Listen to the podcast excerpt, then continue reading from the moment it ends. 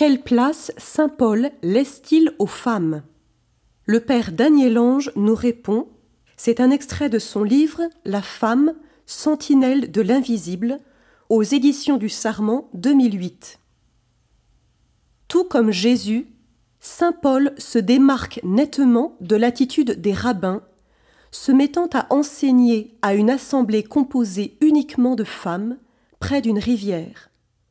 C'est ce qui nous est rapporté dans le livre des Actes des Apôtres au chapitre 16, verset 13 il associe bon nombre de femmes à son activité apostolique. Sur les 24 noms des salutations à ses frères de Rome, la moitié sont des femmes. S'il leur demande de se taire dans les assemblées, ce qui signifie ne pas enseigner, il leur reconnaît le droit de prophétiser.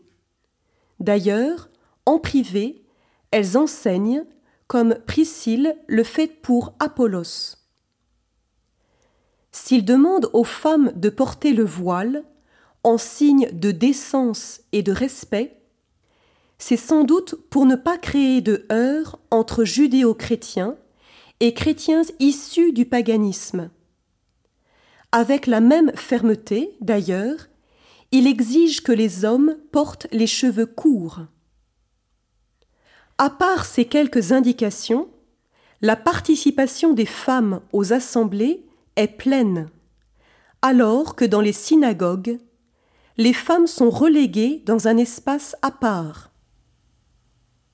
Ensuite, Paul établit fermement l'égalité foncière entre l'homme et la femme, en contraste saisissant avec la culture contemporaine, tant juive que grecque. Saint Paul nous dit dans sa lettre aux Galates, chapitre 3, versets 27 à 28, Il n'y a plus ni homme ni femme, car tous, vous n'êtes plus qu'un dans le Christ Jésus. Vous tous, qui avez été baptisés dans le Christ, vous avez revêtu le Christ.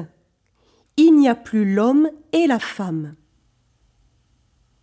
Ensuite, l'opposition entre l'homme et la femme, qui est un héritage du péché originel, est désormais surmontée, puisque la femme est cohéritière de la grâce, selon la première lettre de Saint Pierre, chapitre 3, verset 7.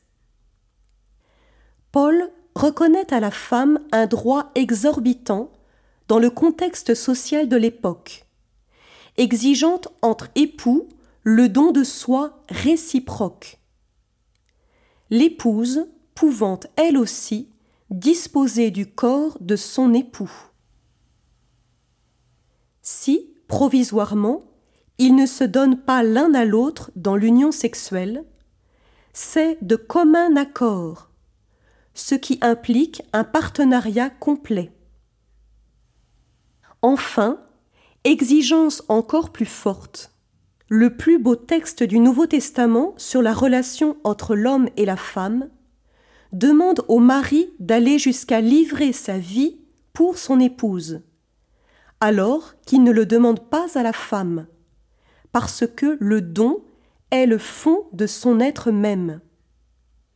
Mais ce don de soi, cette manière de donner la vie, l'homme doit la recevoir du Christ lui-même le Christ qui a livré sa vie pour l'Église, son épouse.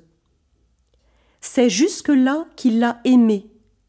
C'est sur ce modèle que l'homme est invité à vivre son amour pour sa femme, se faisant, par ce don de la vie, serviteur avec le serviteur.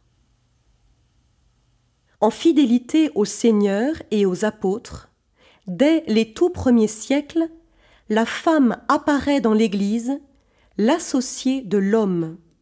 Elle est agissante en tant que diaconesse, priante comme vierge ou veuve, et enfin souffrante lorsqu'elle donne sa vie comme martyre.